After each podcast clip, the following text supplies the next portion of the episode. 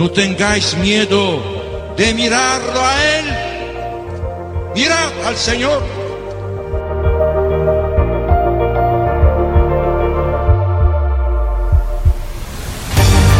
No tengamos miedo a ser santos.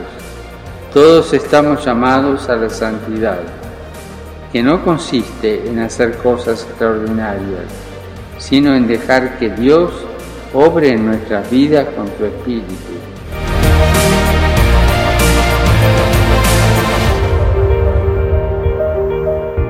A ustedes jóvenes hoy le dicen, no tengan miedo, no tengan miedo, anímense, no tengan miedo.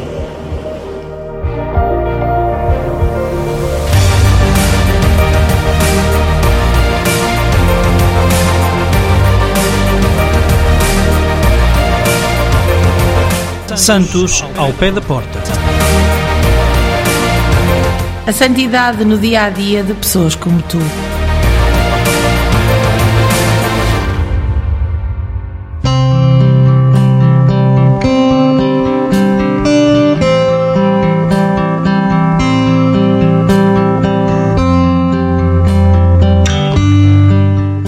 Padre José Ambrosoli, o médico da caridade.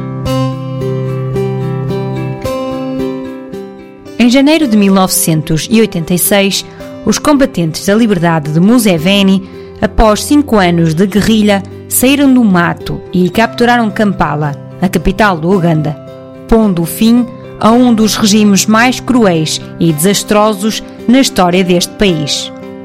Yoweri Museveni tornou-se o novo chefe de Estado e o longo período de reconstrução material e moral começou. Mas os dirigentes do antigo regime, centrado na tribo Acholi, não aceitam a derrota e, por sua vez, correm para o mato, dando início a uma prolongada resistência armada que degenerou no sequestro de crianças e nos crimes contra a humanidade dos últimos anos. Calongo, uma grande colónia no sopé de uma colina rochosa que serve como ponto de referência na savana dos Acholi, foi famosa pelo seu hospital, a obra-prima do padre José Ambrosoli, sacerdote e médico comboniano. No início de 1987, tornou-se evidente que o hospital não iria sobreviver à insegurança da área. Muito em breve, o exército do Uganda ordenou a sua evacuação. Ninguém teria imaginado que, após quase 32 anos de vida missionária em Calongo, caracterizada pela mais completa dedicação e um grande amor pelos africanos, o Padre José viria a testemunhar o encerramento forçado do hospital e a manifesta destruição do seu longo e paciente trabalho. Foi o preço da guerra. No dia fixado, o longo comboio de caminhões que transportaram o pessoal e o equipamento abriu caminho através das planícies de Acholi Oriental, rumo à cidade de Lira. O padre José, que já sofria de insuficiência renal, aceitou o cálice muito amargo com a sua característica fé e escreveu: Temos de estar convictos de que tudo isto está a acontecer para o nosso próprio bem. A sua outra preocupação era voltar a reunir o grande grupo de alunos enfermeiros que eram o orgulho do Hospital de Calongo. Por fim, conseguiu encontrar um lugar para eles no Hospital Missionário de Angal, mesmo a tempo de eles se submeterem a exames. Como que percebesse que a sua hora tinha chegado, o Padre José escreveu no seu diário: Muitas pessoas ficam com medo com o passar dos anos. Para nós, é um motivo de alegria, porque nos faz pensar que estamos a ficar mais perto da casa do Pai. Guerra Mundial. Sétimo de oito filhos, José nasceu em Ronago, como, no norte de Itália, em 25 de julho de 1925. O seu pai, João Batista, e sua mãe, Palmira, cuidaram muito da sua educação, escolhendo para ele as melhores escolas. O encontro com o padre Sílvio Riva, o fundador do Cenáculo, uma associação em que os jovens se reuniam para rezar, foi um fator determinante na preparação do jovem José, que se tornou ativista na ação católica. No fim do liceu, matriculou-se na Faculdade de Medicina da Universidade de Milão. Entretanto, a Segunda Guerra Mundial eclodiu e José, seguindo a inclinação do seu coração compassivo, voluntariou-se para a Suíça para acompanhar muitos judeus que foram perseguidos pelo regime fascista. No fim, porém, teve de juntar-se à República Fascista de Mussolini a fim de evitar problemas à sua família. Naquele tempo, foram violentamente recrutados jovens para o exército fascista. Depois de alguns meses no acampamento militar de Euberg, na Alemanha, José foi enviado para patrulhar a área montanhosa da região toscana. Ele não gostou de lutar, deixou que resistentes disparassem sobre ele, arriscando a vida, sem nunca repostar. Felizmente, a guerra estava no fim e José ficou muito feliz por voltar à universidade. Brevemente, completou os seus estudos, fez o doutoramento em medicina com distinção.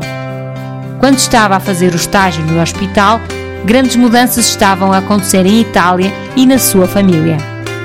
Durante a década de 1950, a economia italiana estava no seu auge e a empresa da família Ambrosoli, especializada em produtos de confeitaria, prosperou.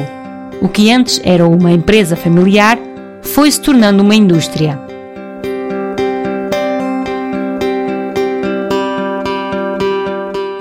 Venho procurar Deus. Isto não afeta os ideais de José. A sua profissão médica, que estava a oferecer-lhe uma saída para a sua natureza compassiva, procurava o tipo de compromisso que poderia satisfazer a sua profunda sede de Deus. Decidiu tornar-se missionário e em 1951 ingressou no Instituto Comboniano. Estou agora a preparar-me para entrar no noviciado, escreveu ele ao diretor vocacional. Infelizmente, não posso deixar de trazer a carga pesada dos meus defeitos. Creio que os superiores terão de ter muita paciência comigo.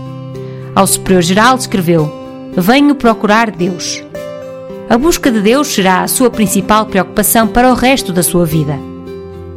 Em 9 de setembro de 1953, fez a sua primeira profissão de votos e prosseguiu os estudos de teologia. Aproveitou o tempo livre para ir aos hospitais para aprender a arte da cirurgia. Distinguiu-se pela sua intensa caridade para com os doentes, por quem tinha uma consideração muito delicada. Com dispensa especial, fez a sua profissão final em 9 de setembro de 1955 e, com mais uma dispensa, foi ordenado sacerdote a 17 de dezembro de 1955, no início do seu quarto ano de teologia. O motivo para a pressa, a urgência de um médico no Uganda para o hospital que o bispo Monsieur Cesana estava a construir em Gulu. Mas também o padre Malandra quis ampliar o hospital de Calongo. E uma vez que este último foi apelidado na língua Acholi Aguatamatec, que quer dizer cabaça dura, conseguiu ganhar o padre Ambrosoli para o seu projeto. Este foi o início do longo namoro do padre José com o Hospital de Calongo, que durou 32 anos e ia chegar ao fim com a sua morte em Lira. Nunca é demasiado. Em poucos dias, a doença levou-o à morte. O padre José, que tinha dado assistência profissional a tantas pessoas moribundas, morreu sem um médico que o pudesse assistir. As irmãs combonianas assistiram-no até ao fim mas os médicos só puderam ser consultados via rádio. Quando ele percebeu que não havia nada a fazer e que o helicóptero solicitado, não por ele, que não o quis, não chegava para o levar ao mais próximo hospital da missão em Lacor, pediu como graça que fosse enterrado em terra africana e à maneira africana, envolto num simples lençol. Foi-lhe concedido apenas a primeira parte da graça. Morreu serenamente. As palavras que impressionaram os seus amigos no seu leito de morte foram as que vinha repetindo na maioria dos momentos críticos da sua vida. O que Deus quer nunca é demasiado.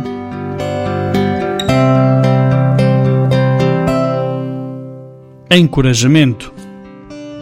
Agora descansa no cemitério de Lira e sobre a sua campa realizaram-se happenings do processo de paz e perdão. Dois anos após a sua morte, um grupo de combonianos regressou a Calongo para a reabertura do hospital que tinha sido guardado pelos guerreiros Acholi para surpresa de todos. E outro sacerdote médico comboniano, o padre Egidio Tocali. A poderosa presença espiritual do padre José Ambrosoli paira sobre o local como proteção e encorajamento. Muito já foi feito e muito mais, porventura, será dito sobre o padre José Ambrosoli. Ele é, na verdade, uma dessas figuras missionárias que deixaram uma marca, a marca da passagem de Deus. O segredo de tão grande êxito nos caminhos do Espírito está, indubitavelmente, na graça de Deus, mas também no coração de sua mãe, uma mulher muito piedosa, e, por último, no seu constante esforço para melhorar. Os santos são uma exegese viva do Evangelho. O padre Ambrosoli provou. Ele é uma testemunha, um caminho percorrido, a demonstração de que as bem-aventuranças são possíveis, tão verdade que ele viveu-as realmente. O filho de prósperos empresários que deixou tudo para servir a Cristo nos irmãos e irmãs doentes, no meio do povo Acholi, diz à nossa juventude para não olhar para si no espelho fazendo um modelo dela própria, mas a verem-se naqueles que provavelmente têm percorrido um longo caminho ou foram mais fundo no Evangelho para compreender de que forma, como e onde Deus os chama. O exemplo extraordinário da sua vida e entrega por amor ao Evangelho foi proposto à Igreja de todo o mundo, com a sua beatificação em 20 de novembro de 2022 precisamente em Calongo, o lugar onde Ambrosoli provou ser possível viver o Evangelho no concreto do dia a dia da nossa vida. Texto do Padre Lourenço Carraro, missionário comboniano.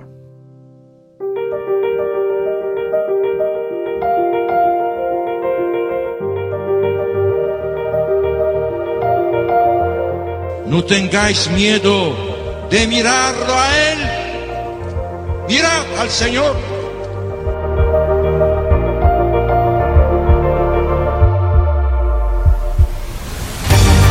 No tengamos miedo a ser santos. Todos estamos llamados a la santidad, que no consiste en hacer cosas extraordinarias, sino en dejar que Dios obre en nuestras vidas con su Espíritu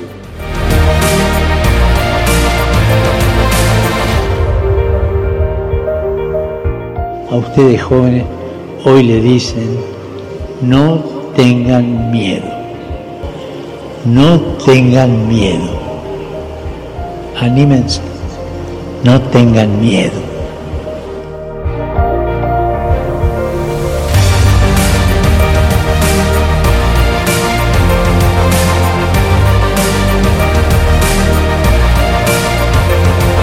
Santos ao pé da porta. A santidade no dia a dia de pessoas como tu.